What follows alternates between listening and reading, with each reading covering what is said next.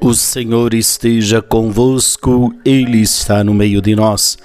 Proclamação do Evangelho de Jesus Cristo, segundo Lucas. Glória a vós, Senhor. Naquele tempo, o tetrarca Herodes ouviu falar de tudo o que estava acontecendo e ficou perplexo, porque alguns diziam que João Batista tinha ressuscitado dos mortos, outros diziam que Elias tinha aparecido Outros ainda que um dos antigos profetas tinha ressuscitado. Então Herodes disse: Eu mandei degolar João. Quem é esse homem sobre quem ouço falar essas coisas? E procurava ver Jesus. Palavra da salvação. Glória a vós, Senhor.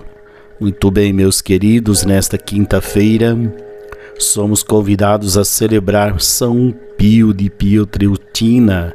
Padre Pio nasceu em 1887 é, e recebeu os estigmas da paixão do, do Senhor em 1918, que acompanharam até o dia de sua morte.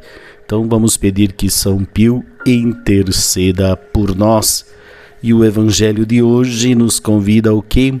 A perceber que as ações de Jesus, é o que ele vai realizando, vai causando uma certa estranheza, porque as pessoas começam a perceber que Jesus começa a, a instigar as pessoas a mostrar o que, que ele veio fazer, qual é o conteúdo do seu projeto, do projeto do Pai, né? Mas aqueles que ouvem, às vezes, não querem aceitar a sua proposta, né? não querem aderir ao seu convite para o seguimento. O Herodes fica perplexo, porque o que, que esse rapaz está fazendo? Que, quem é esse homem que, que ouço falar dessas coisas?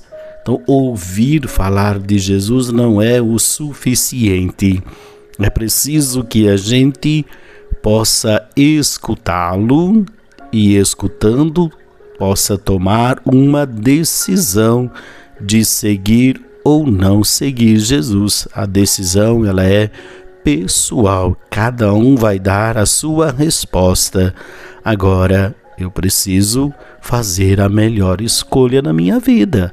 Eu não posso ouvir eh, o que falam de Jesus, mas se eu não tomar uma atitude de seguimento, não tem sentido nenhum. Então, que nós possamos, meus queridos irmãos, fazer esta proposta e, ao mesmo tempo, aderi-la em nossa vida.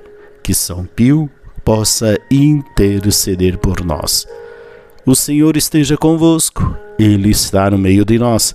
Abençoe-vos o Deus Todo-Poderoso, Pai, Filho e Espírito Santo. Amém.